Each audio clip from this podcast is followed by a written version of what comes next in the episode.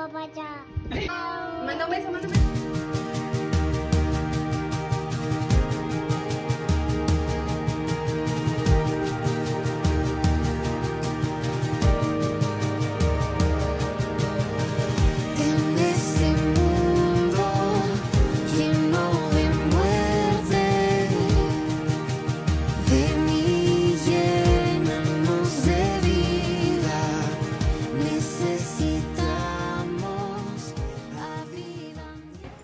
Iglesia, les recuerdo que con sus diezmos y con sus ofrendas nos ayudan a poder ayudar a los demás. Nuestro trabajo social está en este momento siendo cuatro niños en Pereira que están siendo alimentados por lo que nosotros podemos ofrendar. Eh, hay un niño en África que está normalmente mes a mes comiendo gracias al, al- al aporte que nosotros damos como iglesia. Nosotros tenemos gente a nuestro alrededor que está siendo bendecida por los aportes de la iglesia. Tenemos salarios en la iglesia para la gente que está sirviendo con nosotros. Su aporte nos ayuda a crecer. Su aporte nos ayuda a seguir ayudando. Tu presencia disfrutar.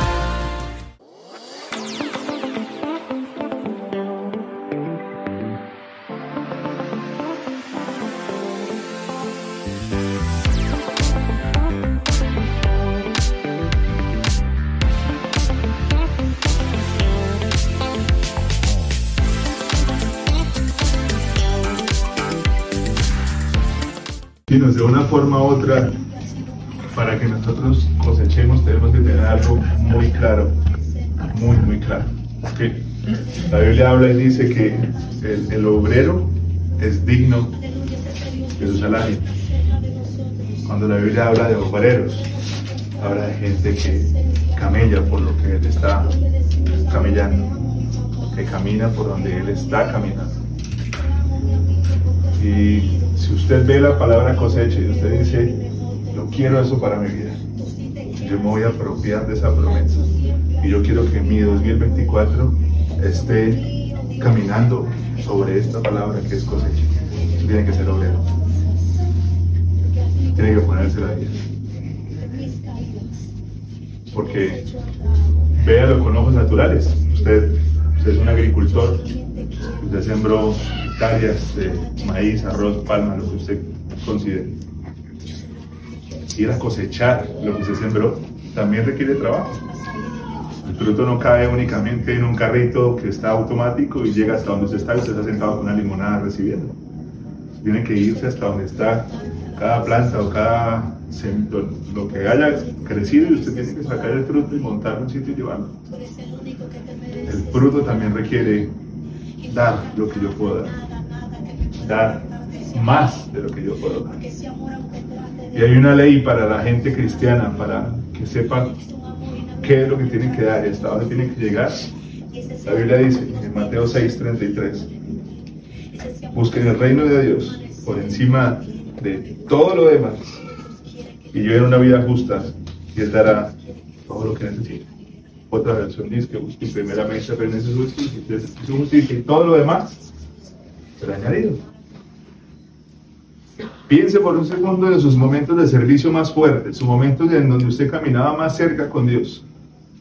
¿Qué pasaba a su alrededor? Les cuento experiencias mías. Yo conocí a Dios y yo era un adulto de 25 años sin rumbo, sin dirección. Salió la oportunidad de estudiar en el SENA y empecé a estudiar en el SENA. eh, técnico profesional en administración de salud, que es el cartón que yo había trabajado en, Bogotá en, el hospital militar y había hecho ese tema de facturación, esas cosas, entonces ya tenía como un poquito de conocimiento del tema, entonces me estudié eso. Pero el tema de la casa era complicado, era duro, o sea, yo tenía que caminar para llegar a estudiar. Pues yo era desde equilibrio ahí en la paralela de Cañaveral hasta arriba de la facultad de la UIS de Florida Blanca, donde quedaba lo, de la, lo del aguardiente, lo de los licores de Florida Blanca allá arriba. No es la caminada más increíble del mundo, pero es caminar. Mañana y luego de regreso cuando salía a las 2 de la tarde más o menos. Y Dios sabía que yo estaba cansado de caminar, era duro, era fuerte, porque tocaba caminar después desde ahí, a veces una vez me tocó caminar desde ahí hasta CPA, porque no había bus. Yo llegaba a la iglesia y de ahí caminaba hasta donde Dana, que era la, la UIS, y me dijo, caminé. Gloria a Dios. Y una vez yo, este, cuando empecé a servir en la iglesia, yo, yo en serio lo hacía con, mucho amor en el corazón y yo iba y yo era el primero que llegaba y, y hacía las cosas y hacía cosas sin que me pidieran que las hiciera. El servicio, digamos, arrancaba a las seis y media y yo estaba desde las cuatro de la tarde ya pegando afiches y poniendo luces y organizando todo. Mi meta era que la gente no tuviera que esforzarse mucho porque yo estaba ahí para ayudarles. Me dediqué a las cosas de Dios, a hacer lo que mejor podía para que las cosas en la iglesia estuvieran bien. Y una profesora del SENA, que era la, pues, la, la profesora que era como la directora del, grupo, del curso donde yo estaba, del grupo en el que yo estaba, me llamó un día y me dijo, Iván, yo siento en el corazón hacer algo. Yo dije, estoy acostumbrado a que lo echaban de los colegios y demás. Yo dije, no, me echaron también del SENA, imagínense. Yo como a completar sospecha. Llego, llego yo a, a, a, a la casa decirle a mi mamá, imagínense, me echaron de los colegios, me echaron de la universidad y también del SENA. Y, la, y la, esta profesora, que era una doctora, me dijo, yo no sé por qué yo siento en el corazón empezar a darte una mensualidad para tus cosas. Me dijo que me iba a dar dinero mensualmente para el transporte y para, para mis cosas. Yo, ese día lo que me acuerdo es que yo salí de la- de- del salón donde estaba reunido con ella, me fui una vez para el baño y me arrodillé a llorar. Yo le decía a Dios, en serio, mi, mi mejor inversión es hacer tus cosas porque te ocupas de lo demás. Y esa señora me daba una ayuda mensual para, para el bus y demás. Después, yo la, la pregunta en la cabeza todo el tiempo de qué va a pasar conmigo. Yo me quiero casar con una china que se llama Dana, pero pues no hay recursos, no hay plata, no hay nada. ¿Qué va a pasar? ¿Qué va a pasar? ¿Qué va a pasar? Y lo que Dios me decía era, sirva, siga adelante, ¿no? No se estrese, viva el día a día, siga caminando, no se ponga a pensar en lo que viene, piense en el hoy, haga lo mejor que puede hoy. Fueron casi tres años de servicio en esa iglesia, de meter la ficha. De cuando me daban el culto del domingo a las 6 de la tarde, que era el culto que nadie le gustaba ir, siempre mandaban al pastor de relleno y yo era el, timer de relleno, el que llegaban corbata, el micrófono al pastor y luego cargue la agenda y luego mire prende las luces y luego vaya que el video no puso y corra para poner el video. Y esa fue mi vida. Y mamá me decía, "Oiga, el pastor que le pague, pues usted la pasa metido, le tira un peso y no sé qué. De ahí salió Bianca. Me dediqué a esa vuelta y salió un buen trabajo después de eso. Cuando yo llegué a la iglesia y empecé a servir, esa mujer vio que yo tenía algo para dar de Dios y que amaba a Dios y dijo, listo, es tu madre. Y decidió darme el sí y casarse conmigo. Entonces, si usted se pone a analizar un poquito las cosas, efectivamente usted se da cuenta de que si usted busca primeramente el reino de Dios y su justicia, mire todas las otras cosas que pueden pasar. El tema de nosotros es que estamos diseñados y codificados para primero ocuparnos de las cosas de nosotros y luego las cosas de Dios. Y nosotros no podemos funcionar de esa manera, porque Dios no está más interesado en sus cosas que en las de Él. Dios no está más interesado en que sus sueños se cumplan que los de Él. Dios está mucho más interesado en que su voluntad se cumpla que la suya. Pero es algo que nosotros tenemos que entender. Dios no es socio de mi voluntad y de mis sueños. Yo soy socio de los de Él. Dios no está para cogerme a mí y llevarme al cumplimiento de todas mis metas. Yo estoy para llevar todo lo que Él quiera hacer hacia hacer realidad. Eso es una diferencia muy grande. Si usted empieza a vivir su vida teniendo en cuenta de que primero es lo de Él y luego lo mío, es mucho más fácil. Pero yo no estoy diciendo que todos aquí están llamados a, ser pastores y a, predicar, ¿no? Porque ustedes, desde donde usted está, con su rol, usted puede servir y ayudar mucho. Primeramente el reino y su justicia es hacer las cosas que a Dios le importan, las cosas que a Dios le interesan, lo que es más importante para Él. En, el, en, el, en la lista de, de prioridades para Dios, ¿usted dónde cree que está la familia? Justo debajo de donde está Dios.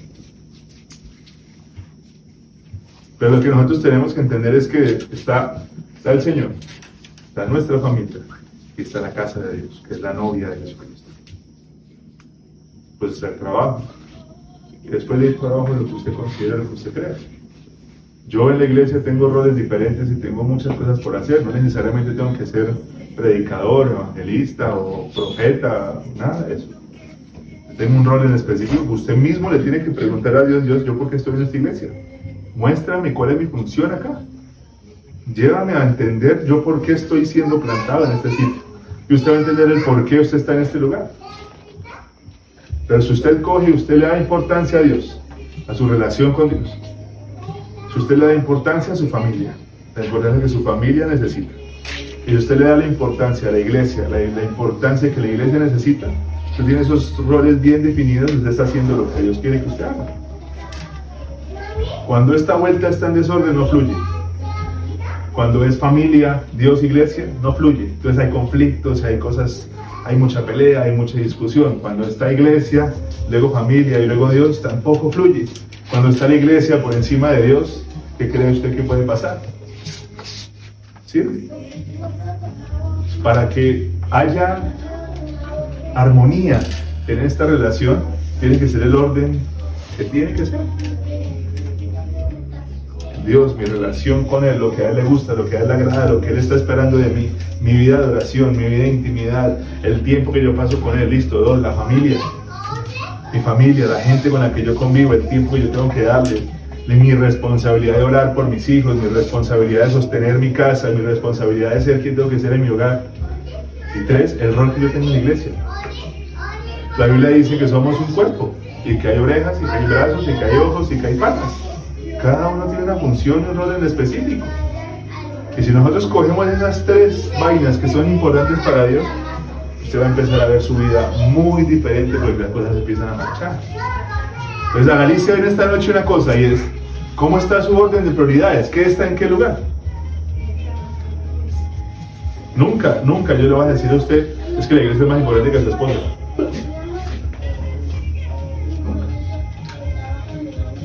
Pero sí le voy a decir que la iglesia es más importante que su trabajo.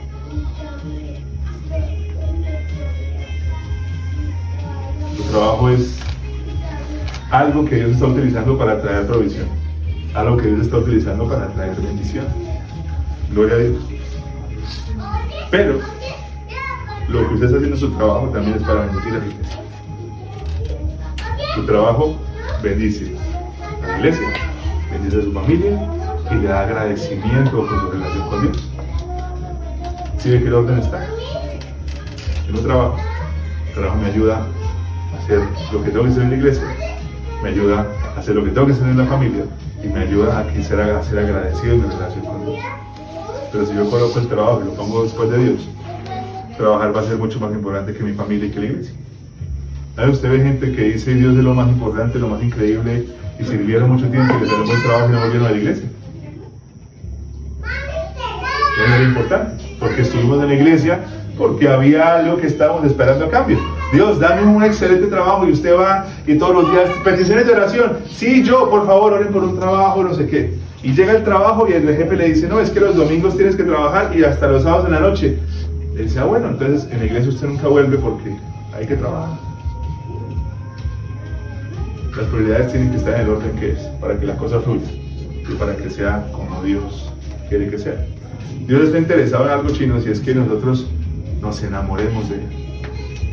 Para que Dios esté primero y para que esa armonía se dé, usted tiene que enamorarse de Señor. Yo sé que usted me puede decir es difícil, cuesta mucho, no usted tiene necesidad de afecto, usted dice, pero es que yo cómo me voy a enamorar de un Dios que yo no toco, que yo no veo, que yo no siento, a mí me gusta la pachicha, a mí me gusta la cucharita, a mí me gusta todas esas cosas. Si usted se permite tener una relación con Dios verdadero, usted se va a dar cuenta de que es mucho más real de lo que usted cree. Se permite tener una relación con Dios verdadera, usted se va a entender, usted va a entender que Dios con el que usted se encuentra en su habitación es todo lo que usted necesita. Ahí hay mucha diferencia. Nunca, nunca va a ser Dios primero si usted no lo experimenta. Dios nunca va a ocupar el primer lugar si usted no vive una relación con Él diario.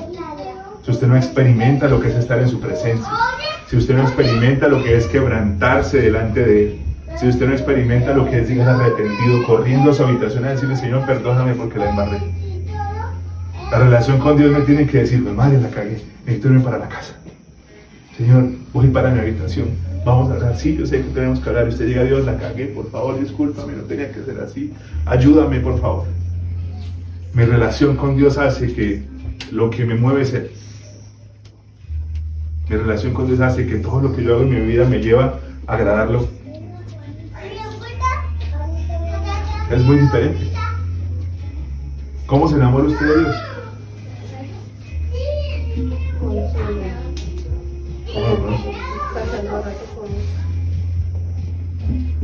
¿Qué más? Buscando. ¿Qué más? La prueba, Alicia tenía el cuello en la boca. que tengo frío, entonces me tapo así, entonces Lo conoces en la prueba. ya en ese momento ¿Tú qué opinas, Natalia? No opinas, sin palabras. ¿Cómo conocemos a Dios? ¿Cómo nos enamoramos de Él? Señor.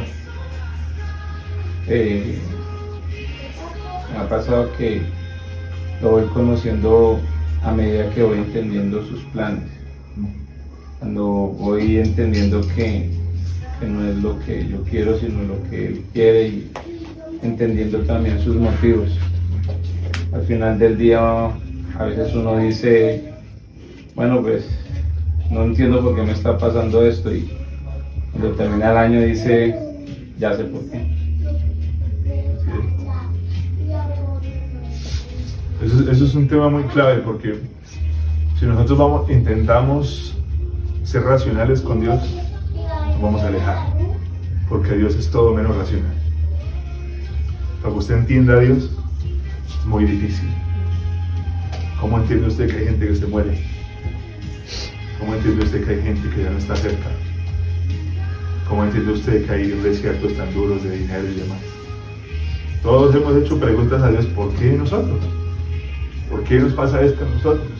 ¿Por qué permites que esto pase? ¿Por qué se fue esta persona, lo que decía Leonardo, y por qué se fue mi mamá, si es la cristiana que nos trajo a todos a sus pies? Si nosotros intentamos ser racionales con Dios, esa es una de las razones por las que es tanto ateo. Porque intentan racionalizar a Dios, es imposible. Es imposible que usted entienda de dónde salió todo lo que nosotros vemos alrededor y que usted busque tantas explicaciones y tantas cosas. Va a haber un momento donde usted va a encontrar con algo que usted no puede explicar. Lo que Dios necesita de nosotros es que nosotros paguemos el precio de conocerlo, de pasar tiempo con Él. ¿Cómo, cómo se enamora uno con alguien? ¿Cómo se enamoraron ustedes dos? ¿Cómo se enamora Leonardo con Julie? ¿Cómo me enamoro yo de mi esposa? ¿Cómo pasan esas cosas? Pasando tiempo juntos. Pero hay algo clave que nosotros tenemos que entender hoy, chicos. Y es que todos han tenido relación con alguien, han tenido un noviazgo, me imagino yo. ¿Alguien no ha tenido novio? Hay un momento clave de, de cuando estás saliendo con alguien y es salir a comer algo. Cuando estás conociendo a alguien, hay muchos escenarios, hay muchos sitios donde usted puede conocer a alguien. Pero hay, hay pocos sitios como un restaurante le permite a usted. ¿Por qué? Porque normalmente usted cuando está conociendo a alguien, pues no es de que venga a mi casa, a menos de que sea un tema mucho más de Netflix, de Californication. Pero cuando es un tema que en realidad está como con, con buenas pautas y demás, en un cine usted no va a hablar. En un cine usted va a ver una película y después del cine, ¿y qué vamos a hacer? No, pues ya no tengo lucas, porque es que eso vale como 50 mil el combo. Entonces, ¿ahora qué hacemos? Papi, son la una para la casa. De pronto usted dice, no, nos fuimos para un café, la conversación de un café da lo que dura el tinto. Sí. Pero usted se siente en un restaurante, mientras usted pide la comida y el mesero se va, y esas esperas eternas, ¿cierto? Esas esperas de que se van y se demora, se demora eso en llegar. Y uno con hambre, de madre, pero la pizza se fueron a buscarla a Italia, ¿o qué está pasando? Todos hemos dicho en un restaurante, no, es que se- la Coca-Cola la fueron a buscar a Estados Unidos. O estaba creando un pescado, se fueron a buscarlo al mar porque no llega, o la gallina la están persiguiendo para... Ese tiempo que usted está esperando la comida, le da chance para hablar, para que ustedes se conozcan. Oye, ¿cómo te fue? ¿Qué tal tu día? Cuéntame, cómo- cuéntame cómo estaba tu semana.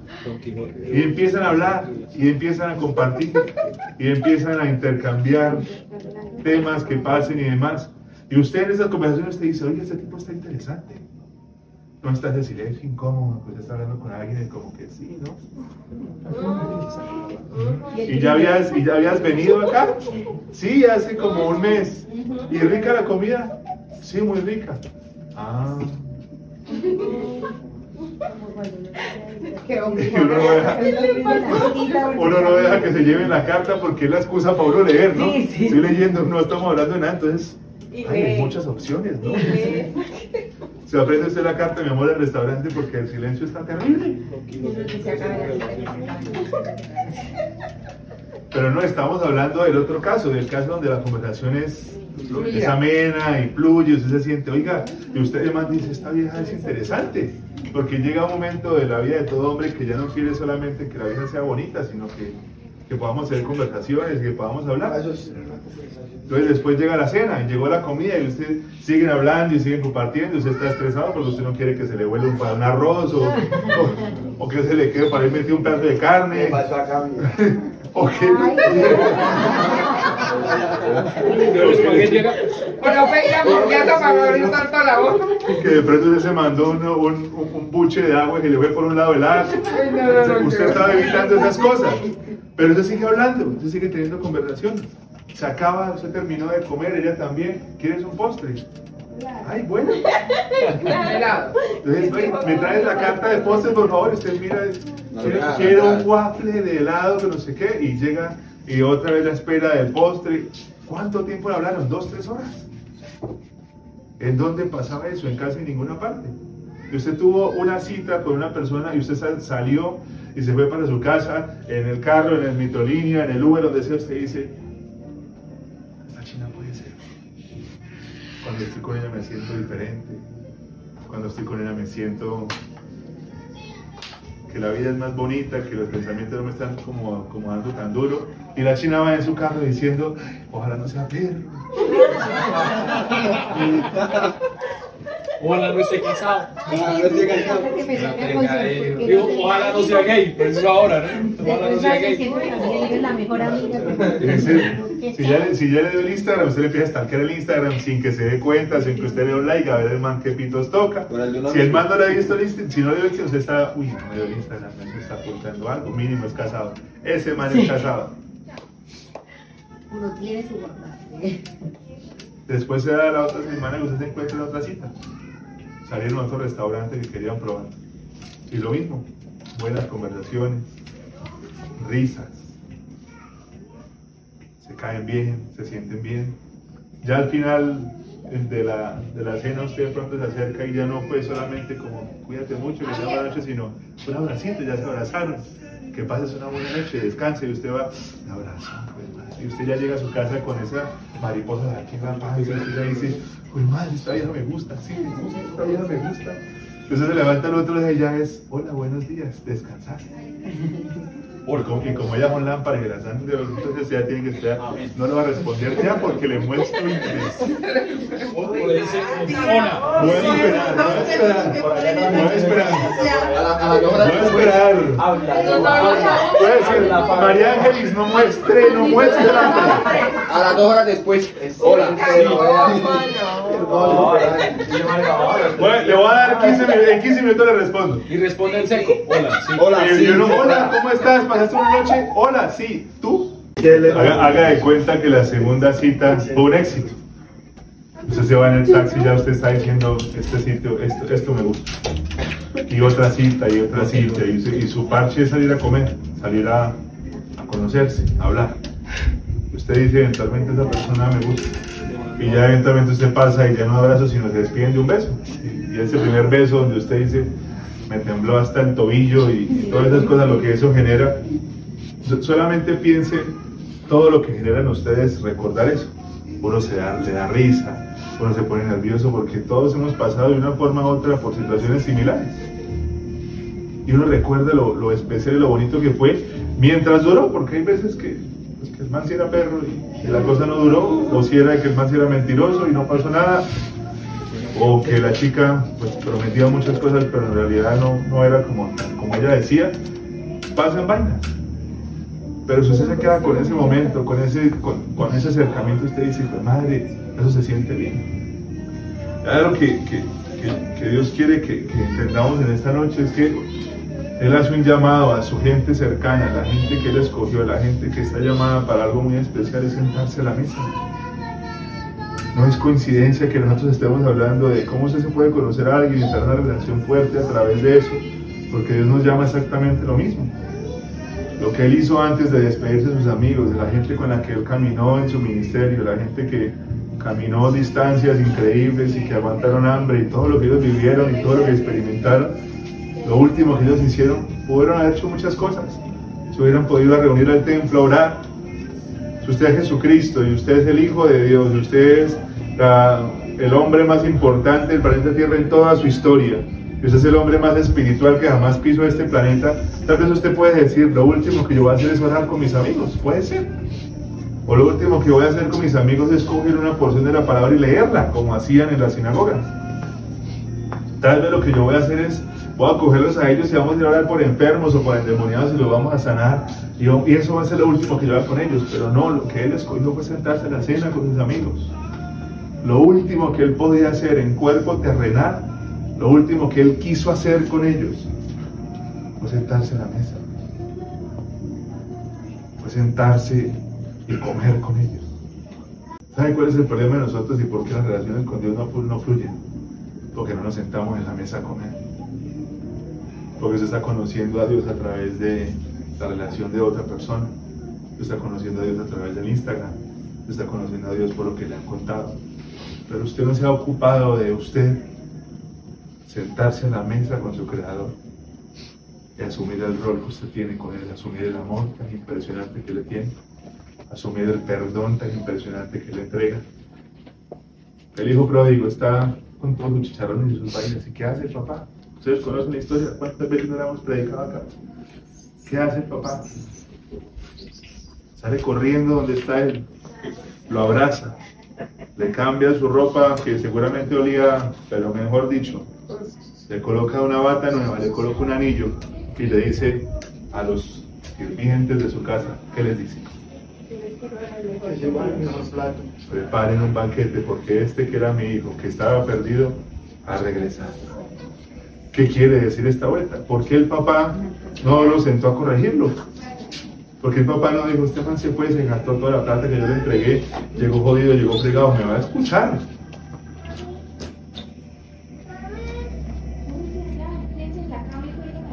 ¿Por qué no lo cogió y se sentaron a hablar en una sala que le contara sus historias? Porque lo primero que hizo el hijo, el papá del hijo pródigo fue sentarlo en la mesa. Porque el hijo llegó arrepentido. Por el amor del Padre. Porque la mesa muestra la relación de padre e hijo. La mesa muestra cercanía e intimidad. Y el partir el pan y comer el vino en una mesa demuestra intimidad y de relación. El pan del que Jesucristo habla en la palabra, el pan habla de presencia. El vino habla de salvación. Nosotros no podemos tener una relación con Dios chino si no ocupamos el lugar que tenemos en la mesa. Es imposible, no se puede. Dios le sirve a usted un banquete todos los días con sus errores o sin ellos. Dios le sirve a usted un banquete porque usted es su hijo y usted es su hija todos los días. Aún usted quiera dejar de pecar aún usted insista en mantener las mismas cosas. ¿Por qué? Porque esta vuelta que le está sirviendo es lo que lo va a convencer a usted de cambiar cosas. Dios está diciéndole, lo único que Dios le está diciendo es, siéntese y hable conmigo. Siéntese y hable conmigo, tengamos esta relación, tengamos esta dinámica, hablemos, coma. ¿Qué papá? ¿Qué papá amoroso? Y qué buen papá dejaría sin darle comida a sus hijos aun cuando se ponga mal. Bueno, si Isabela hace lo más terrible que pueda hacer, usted le diría, hoy no, hoy no vas a comer. Pórtese como se porte.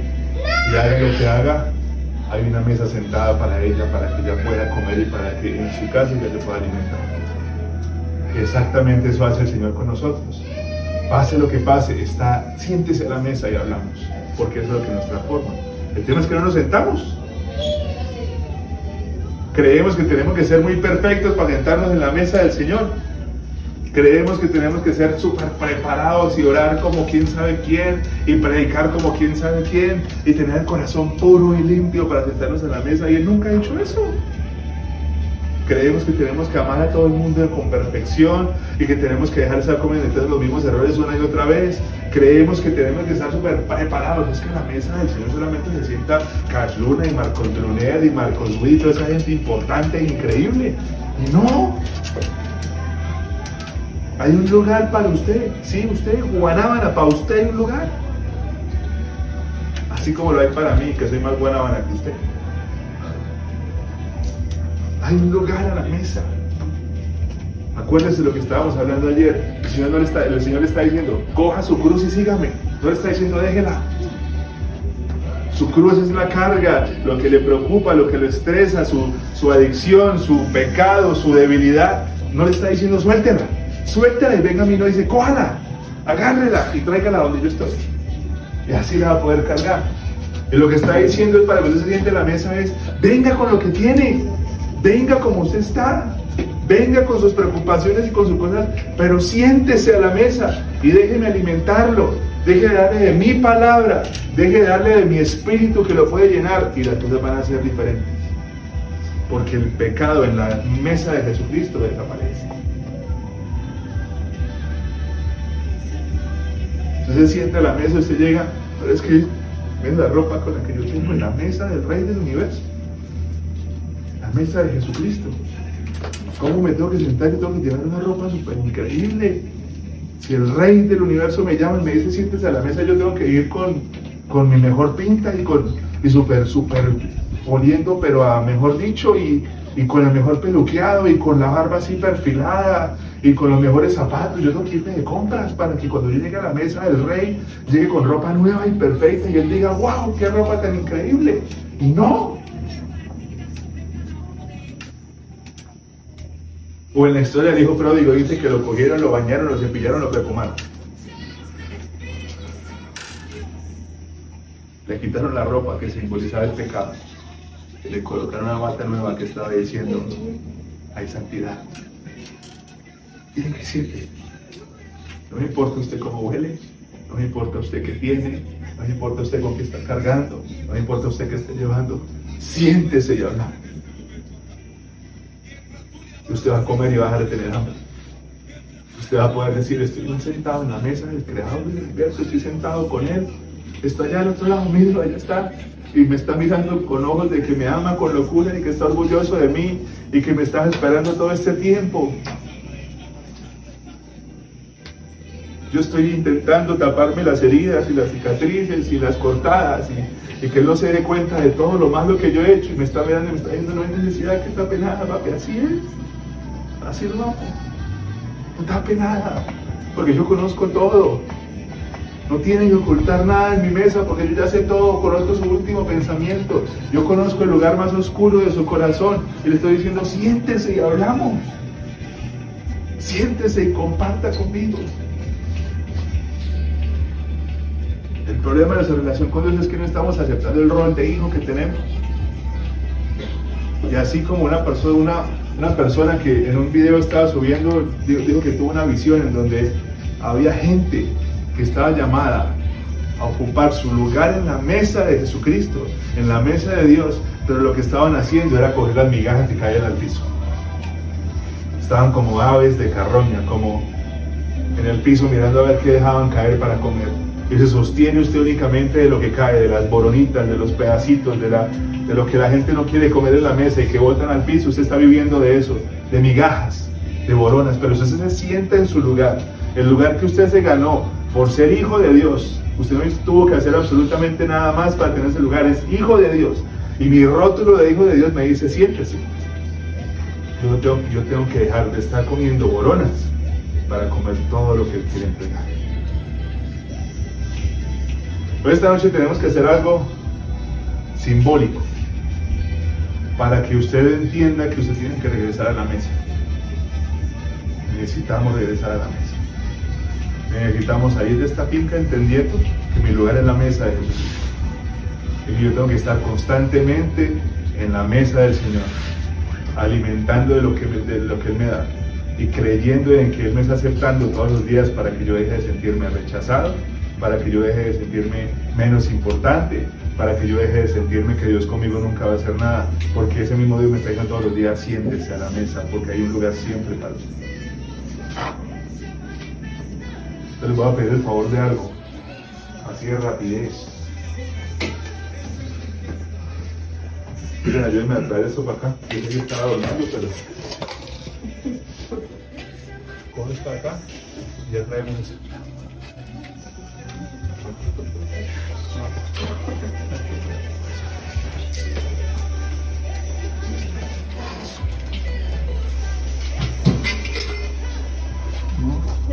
A ver, se le cae algo, si queda también se le cayó una mano. No importa.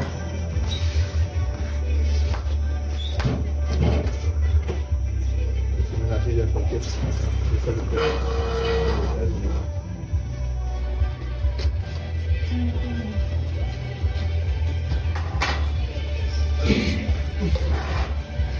De la espalda, qué viejo.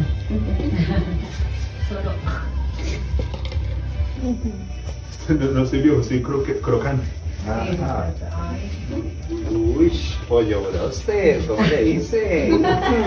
Quiere devorar, ¿no? Pero bueno. Pollo Chino, frito. va, es- ha- haga de cuenta que esta es la mesa del Señor. Eso está lleno de banquetes. No, no mire el agua, no mire el mugre, esto no está acá. Mire, imagínense acá uvas increíbles, en un fondo así impresionante. Imagínense aquí esos dulces horribles que a usted no le gustan, esas donas llenas de arequipe, y toda esa vaina horrible que usted detesta. Eso, imagínense todo eso por acá. Yo no voy a ser el rey de la película porque jamás en la vida me pondré en ese lugar. Ahí está sentado. Espíritu Santo, ahí está. Entonces el primero que va a sentar en la mesa soy yo. Este me la.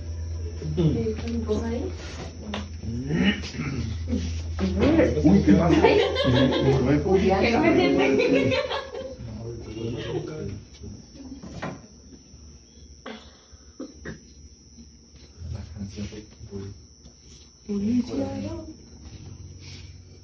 La canción es muy movida, necesitamos algo más. Ponela así, le doy los 5 de volumen. Entonces, la idea es que todos nos sentemos acá. No sé cómo vamos a hacer. Pero espere, espere, espere, pero uy, pero. pero ponte el hambre, tiene un hambre pero impresionante. Natalia, ¿cómo que no no, Natalia? Qué chévere. Ah, no, vamos a sacar gaseosa. Es que la mesa del señor y es gratis. Pero al vulva aquí. Para que se limpien las manos. Para entrar con manos. De dos de manos. Que una mañana de siento que está cantando Que mañana vuelve. Entonces, que yo soy el primero que voy a sentar.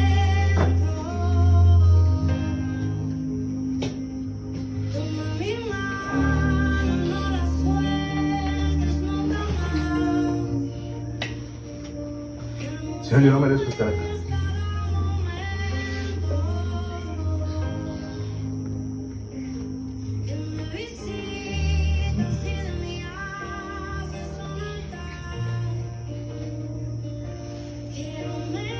Yo no, no puedo entender cómo me estás guardando un lugar acá.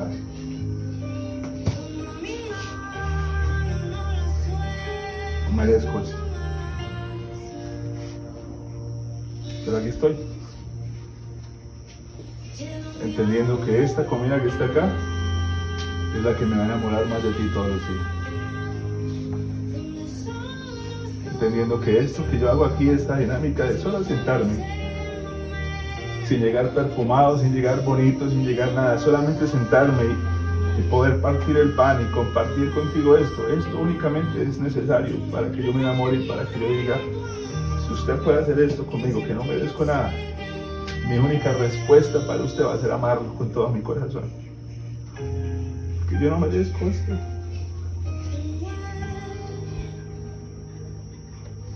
Pero aquí. Y aquí estaré todos los días de mi vida. Hasta que con el último aliento de mis pulmones yo no pueda seguirme parando y estar en este lugar. Gracias por respaldarme un lugar. Gracias por esperarme cuando no tenías que hacerlo. Gracias por creer en mí cuando no daba motivos para que creyeras en mí. Gracias por no desistir conmigo cuando te di mil razones para que te rindieras conmigo. Gracias por mantenerme la puerta abierta o cuando yo te la cerraba en la cara una y otra vez y tú nunca respondiste con rabia o con rencor. Gracias porque me diste más de lo que jamás pude haber soñado. Gracias porque este es mi lugar. Y mi respuesta siempre va a ser gracias Señor. Vea lo que vea, gracias, porque me has dado más de lo que jamás puedo haber pensado o soñado.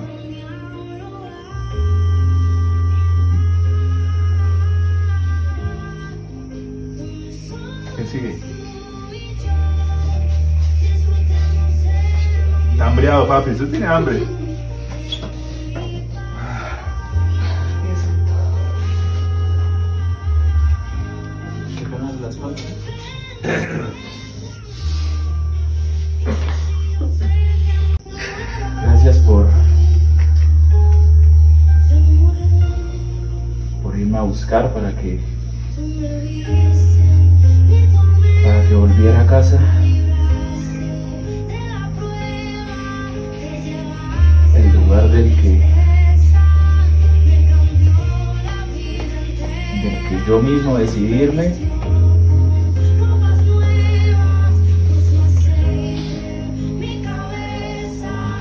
इस घर में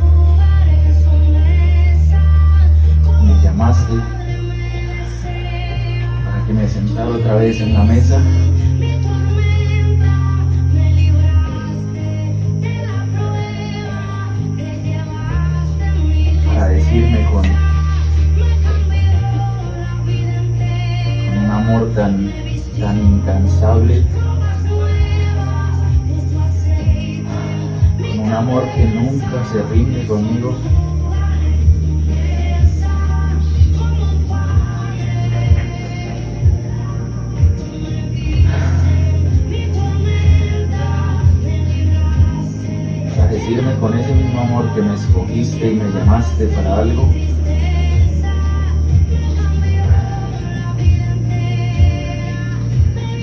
Que no me importa nada más sino el plan y el propósito que tienes con mi vida. Y que ese plan,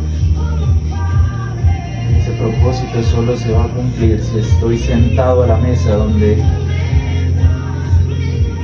donde puedo estar en el centro de tu voluntad, es buena, agradable y perfecta. Gracias por ese lugar. Y ahora que estoy cerca, nunca más voy a, a huir de la mesa y de la casa. Siempre voy a estar cerca. Comiendo y conversando contigo. Gracias, Señor.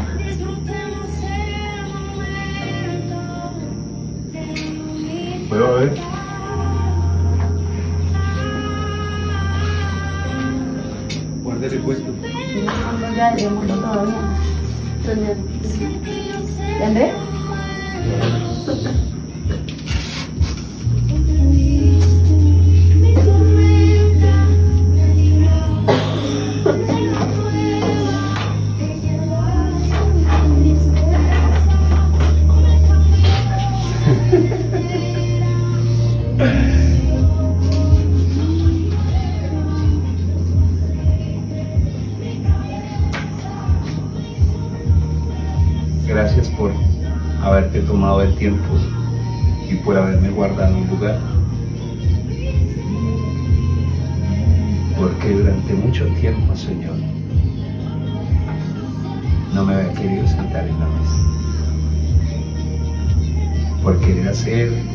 Siempre mi voluntad y querer por poner por encima mis sueños, Señor. Pero tú cada día, Señor, con tu amor y con tu ternura, has tomado, Señor, y has quitado la aspereza de mi corazón y, y has roto la coraza, Señor, y has entrado a lo más profundo. Me dice, siéntate conmigo y ven y charlemos juntos. Gracias porque la oportunidad de amarte, Señor, es única y real. Y nos hace entender que fuimos creados por ti y para ti, Señor. Y por más de que intentemos, Señor Jesús, querer hacer nuestra voluntad, Señor. Voluntad buena, agradable y perfecta es la que nos enseña y nos instruye. Y ahora, Señor, que me siento, Señor, contigo en la mesa. Puedo ahora compartir el pan con esta tu casa y estar sentado en esta mesa con esta familia que es tu iglesia. Gracias por hacerlo real. Ayúdame, Señor. Cada día crecer en ti, Señor. Estar contigo hasta que tú vengas. Gracias.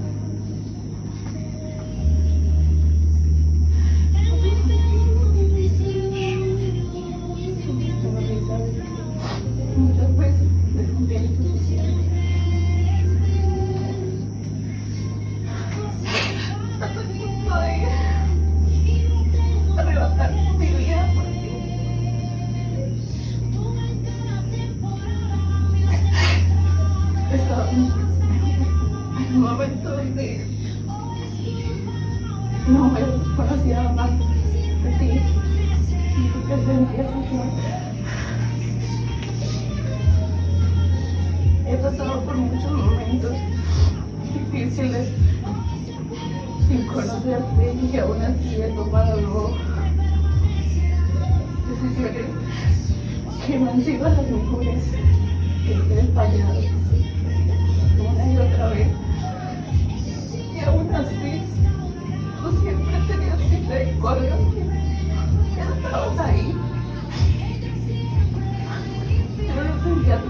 En ese momento, Señor, pero estabas ahí, pero podía fallar otra vez, pero tú estabas ahí.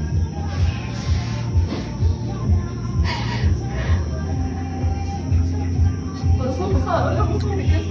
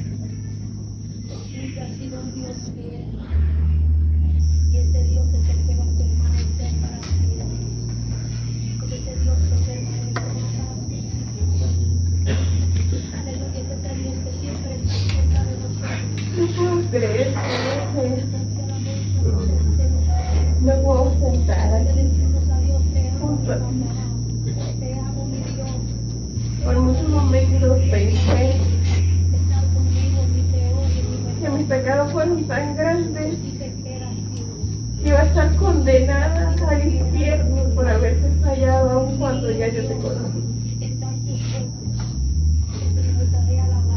Muchas veces siento que no soy merecedora, Señor, de nada. Y que aún no me creo que me puedo acercar a la mesa. Me he conformado por comer, Señor, las migajas que caen en.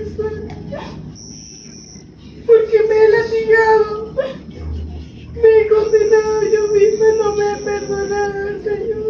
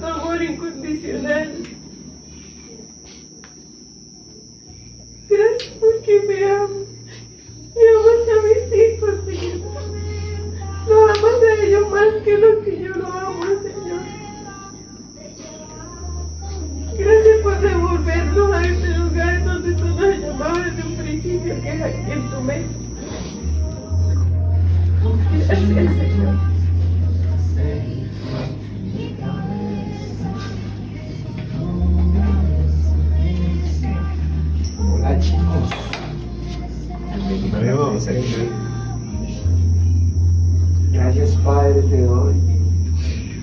Porque aún conociéndote Señor, me he apartado de tus caminos, sabiendo que acá siempre ha habido un lugar para mi Padre. Y que hay algo que tú vas a hacer conmigo, Señor.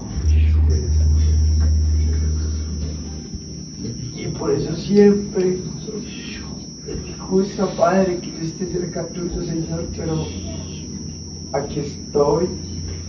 Me rindo a tus pies y te doy las gracias por recibirme una vez más. Porque por momentos pensé que, que no, que no iba a poder. Pero tu palabra es grande y te alabo y te amo. Y te doy las gracias Señor por la oportunidad que me sacaste del fajo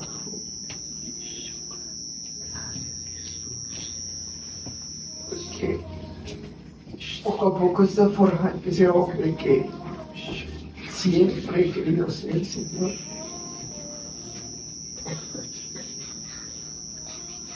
y por momentos creía que no. Te doy las gracias, Señor, y te alabo. Te alabo, Padre.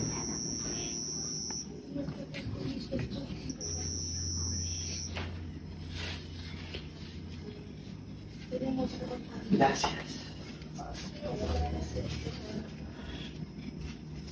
Pedido.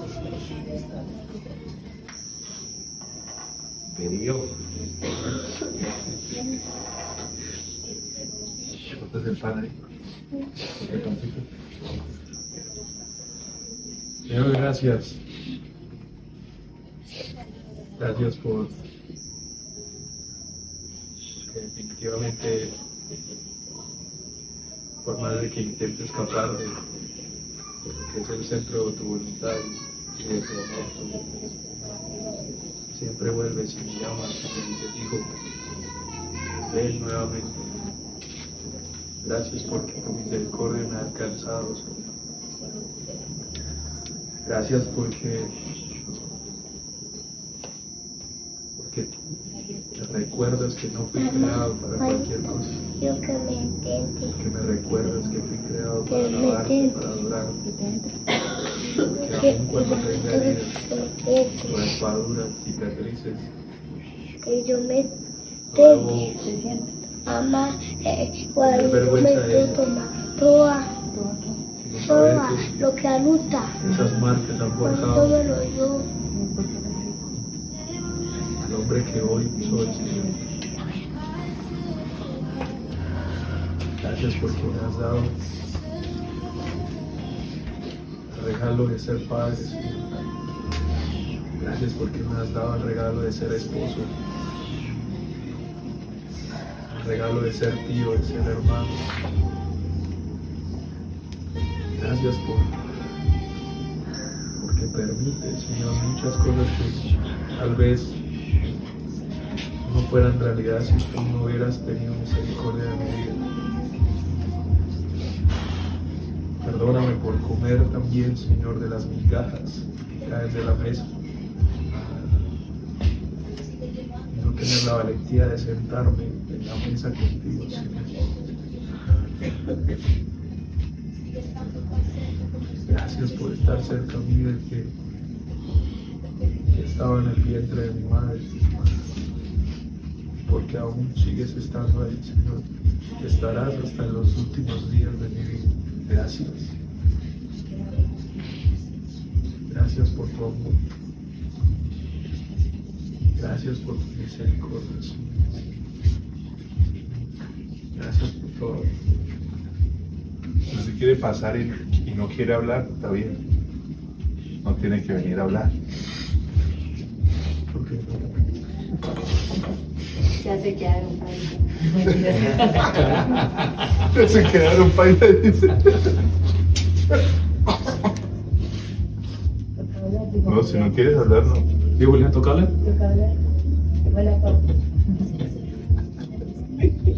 ¿Qué va a pasar? No tienen que hablar en serio, solamente sentarnos. Qué bueno. Dice, ahora sí. Si no toca hablar, venga. Ah, no, ¿qué tal? No, ¿qué tal? ¿No? Me invitaron para comer, dijeron que dijo que iban a comer. Pero no saludan. Decían a comer y yo la pacho. Juan Camilo, lo estoy esperando por Hijo de Camila, ya te la Juan comida. Camilo, que se venga, Juan Camilo. Chica, chica, por favor. ¿Quieren pollo o carne? Oye, no se mueve porque le querés salir en una patada. Permiso, permiso. Igual. Aquí, aquí en la mesa no nos vamos a ver, somos esposos. No sabemos si vamos a hacer lleve mejor No nos vamos a conocer, vamos a nada, estamos hablando y no vamos a saber nada. Bienvenido, Juan. Usted también va a pedirle, guarde ese velo yopo. Tranquilo, Boraya, si quiere hablar, no se preocupe, puede hablar. Pero, ¿alguien quiere decir algo o no? Todo lo que Digo, Camila, yo hasta ahorita estoy creciendo. Si alguien quiere decir algo, levante la mano. Gracias, señor. Ahí no quiere decir algo, el Licet.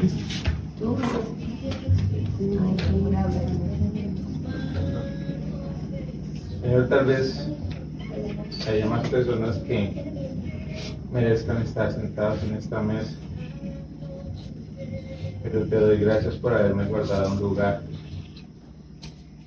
Y me llena de gozo poder estar sentado aquí al lado tuyo y al lado de esta gran familia.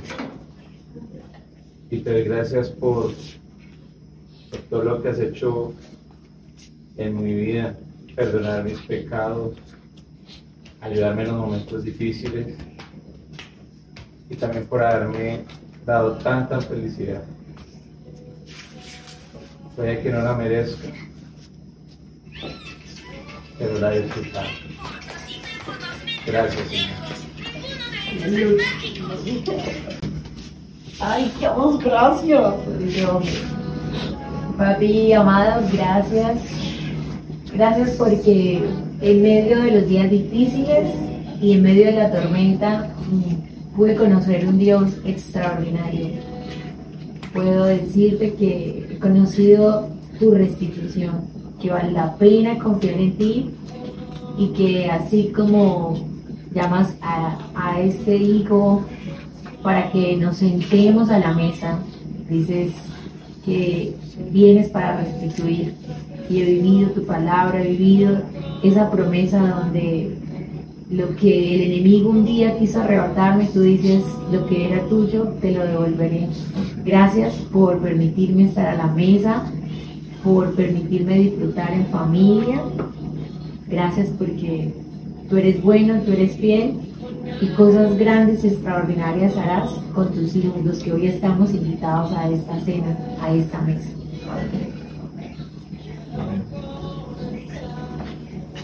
¿Alguien más quiere hablar? ¿No? Tranquilo, Brian. Rompa el silencio. ¿Es Lozano? No le den pollo a él. Los sándwiches. Chinos, tal vez usted puede decir, ah, pero esto para qué, qué y Muchas cosas pueden pasar por su cabeza, pero usted se va a acordar de muchas cosas, pero hay otras de las que no. Usted se puede acordar de muchos retiros, de muchas predicaciones y de muchos mensajes, pero usted nunca se va a olvidar de ese retiro donde se sentó en la mesa del Señor. porque esto no lo va a decir uno no- normalmente. El hecho de usted coja su silla y se venga para acá es un acto simbólico de voy a ti, Señor. Voy a dejar de esperar a que venga. Voy a ir a buscarlo. Y la vuelta de eso es que sin esto no hay relación. Esta gente se sentó y dijeron cosas sinceras del corazón. ¿Hace cuánto no se decía eso al Señor? Eso sale desde lo más profundo y por allá de donde no sabemos y sale y se lo decimos. Porque es que estar en la mesa es diferente. Uno ve esta vaina y uno se imagina y uno dice, Dios mío, yo no merezco esta vuelta y uno tiene agradecimiento y un corazón. Ahí es que se forma una relación verdadera. Cuando uno sabe quién es Él, todo lo que ha hecho por nosotros y que aún así me está diciendo acérquese porque yo lo amo a usted así choneto y oliendo a feo. Lo amo, acérquese, que quiero lo mejor para usted. Pues hoy a la mesa del Señor vamos a orar. Vamos a cogernos todos de las manos y vamos a hacer una oración. Vale, si usted se sentó mal, qué pena, papi, y si no es culpa mía, usted agarre de acá y yo lo arreglo. Allá está el hermano Julián, pero feliz. Se parqueó bien. Sí, o sea, Chinos, vamos a orar y vamos a, a hacer por encima de todo un compromiso que es personal para que usted en su habitación viva esta A usted le cuesta imaginarse un Dios invisible que es difícil de ver y que usted necesita algún otro tipo de relación, ponga una silla enfrente suyo y hable. Usted usa su imaginación para tantas cosas, no la puede usar por orar. Usted se imagina unas películas todo el día increíbles en su cabeza. Usted se muere y resucita como cinco veces en el día. Su familia se muere tres veces y luego vuelve a aparecer. Y usted no puede imaginarse que en la silla enfrente suyo está el Señor hablando con usted. Claro que sí. Haga cosas que puedan hacer que su vida de oración sea diferente. Muévase para que sea diferente. Si la vida de oración no ha dado buenos resultados como es hoy es porque tiene que cambiar. Yo no puedo hacer lo mismo una y otra vez y esperar que las cosas sean diferentes. Si mi relación con Dios no ha sido lo que yo quiero que sea, pues madre, voy a hacer algo diferente para que sea lo que yo anhelo. Que si yo en mi cuarto tengo que colocar una silla para imaginarme que Él está ahí sentado y yo me postro delante de esa silla y hablo con Él y derramo mi corazón y le cuento mis problemas y lo adoro y lo alabo y le canto con lo más profundo de mi corazón, mi relación con Dios va a tener otro sentido y va a tener unas nuevas fuerzas y va a tener un nuevo fuego. Entonces usted se cuenta, usted va a decir, yo sin esa silla, con ese man que está ahí sentado, no puedo vivir. Yo necesito a Jesús todos los días de mi vida porque es la única forma de caminar. Para que usted pueda dar ese paso, necesita entender que su vida de oración tiene que cambiar. Dios, gracias. Gracias por el privilegio de estar aquí sentados, Señor, como tus hijos. Gracias porque ninguno de los que está aquí, Señor, merece este lugar. Pero al ser tus hijos, tú dices que nos entregas vida eterna, aquí estamos, Señor, cumpliendo el rol de hijos que tenemos. Te pedimos, Señor, que nos lleves a tu mesa todos los días de nuestra vida, Señor. Que nos hagas entender que aquí en esta silla podemos sentar, vengamos como vengamos, tengamos lo que tengamos, que estemos pasando por lo que sea que estemos pasando. Aquí nos tenemos que sentar todos los días de nuestra vida para que en realidad podamos vivir de verdad. ¿O acaso el Padre no quiere que su Hijo se siente a la mesa, esté como esté y pueda hablar con Él y contarle qué es lo que está pasando? Exactamente de la misma forma es con el Señor. Siéntense y hablen con Él. Y esa relación y esa dinámica va a traer consecuencias y resultados. Es un corazón enamorado de Jesucristo. Un corazón que lo vive y lo experimenta todos los días de su vida. Señor, estoy pecando, estoy haciendo cosas que no tengo que hacer, pero me siento a la mesa y asumo el rol de hijo que tengo y voy a encontrar vida de verdad. Voy a partir el pan y voy a tomar del vino en tu mesa, Señor. Y voy a ser cada día más como tú. Y eventualmente esa debilidad que me está persiguiendo y que me está haciendo daño tendrá que dejar mi vida, Señor. Eventualmente voy a partir el pan y voy a tomar del vino y esa debilidad y ese pensamiento y eso que me atormenta, eso que se está robando mi sueño y mi paz, tendrá que abandonarme porque yo estoy a la mesa del Creador y en su presencia hay delicia, Señor.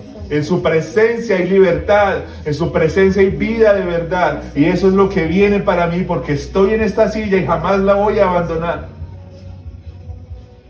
Satanás, escucha bien porque estamos sentados a la mesa del Señor y ya no tienes poder ni autoridad sobre nosotros. Nos sacaste de esta mesa con mentiras. Nos llenaste nuestra mente de tinieblas y de oscuridad y hablaste nuestro corazón y dijiste que no éramos dignos de estar en este lugar.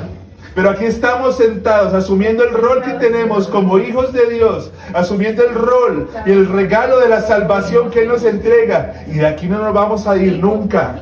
De aquí no nunca nos vamos a ir. Siempre vamos a permanecer. Estemos como estemos, vamos a venir. Y esto va a llevar nuestra relación con Dios a otro nivel.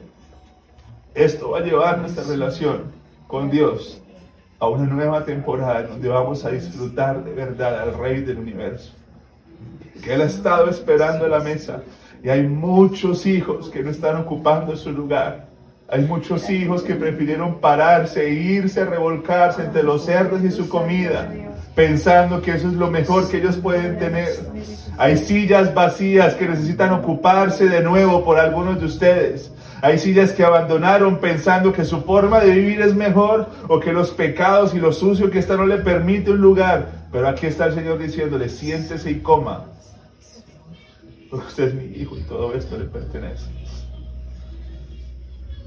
Señor, te pido por un despertar en nuestros corazones, por la oración y por tu intimidad. Yo te pido por un despertar de tu palabra, que queramos leer tu palabra, que queramos investigar tu palabra, que queramos comprender, Señor, y aprender tu palabra. Te pedimos, Señor, por un despertar en el corazón, por un fuego nuevo en nuestro corazón, que nos lleve a estar de rodillas, clamando y adorando tu nombre, Señor. Que nuestras casas se vuelvan altares de adoración, que nuestras habitaciones se vuelvan altares de adoración, que nuestros trabajos se vuelvan altares de adoración y la, y la brujería tendrá que retroceder y el infierno tendrá que retroceder y las tinieblas tendrán que retroceder y la escasez tendrá que retroceder y la enfermedad tendrá que retroceder y la fornicación y la morbosidad y la lascivia tendrán que retroceder porque donde está tu adoración, donde está tu alabanza, está tu Espíritu Santo y donde está tu Espíritu Santo, allá hay libertad, Señor. Gracias por esta mesa, papá.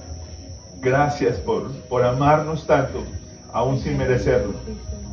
Ayúdanos a convencernos de quiénes somos y a qué fuimos llamados, Señor. Gracias, Jesús. Gracias, Señor, por el llamado, por el propósito. Gracias porque no somos dignos. Gracias porque no somos dignos, Señor. Pero aquí estamos, siendo hijos. Rabashoto santa rabaconto rabasata rabarande.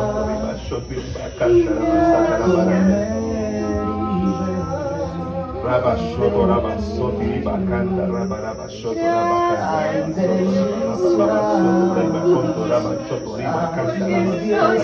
raba Porque estoy en tu mesa. Gracias, Señor. Gracias. Porque que estoy en tu mesa. Estoy en tu tú. Árbol de vida,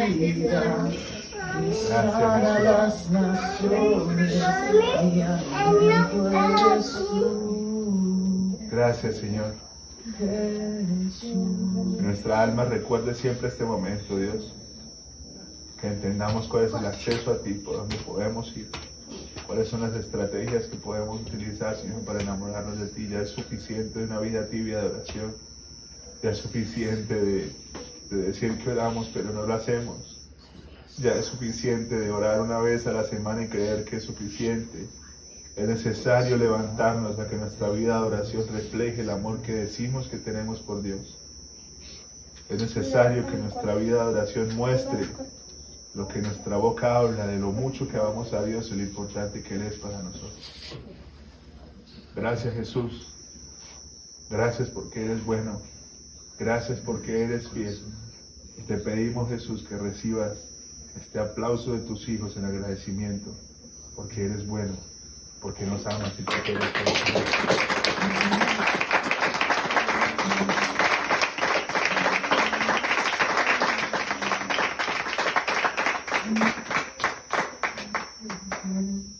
Nos alegra que hayas escuchado este mensaje. Esperamos que Dios haya hablado hoy a tu vida. Quiero invitarte a que hagas esta oración conmigo para que recibas a Jesús en tu corazón.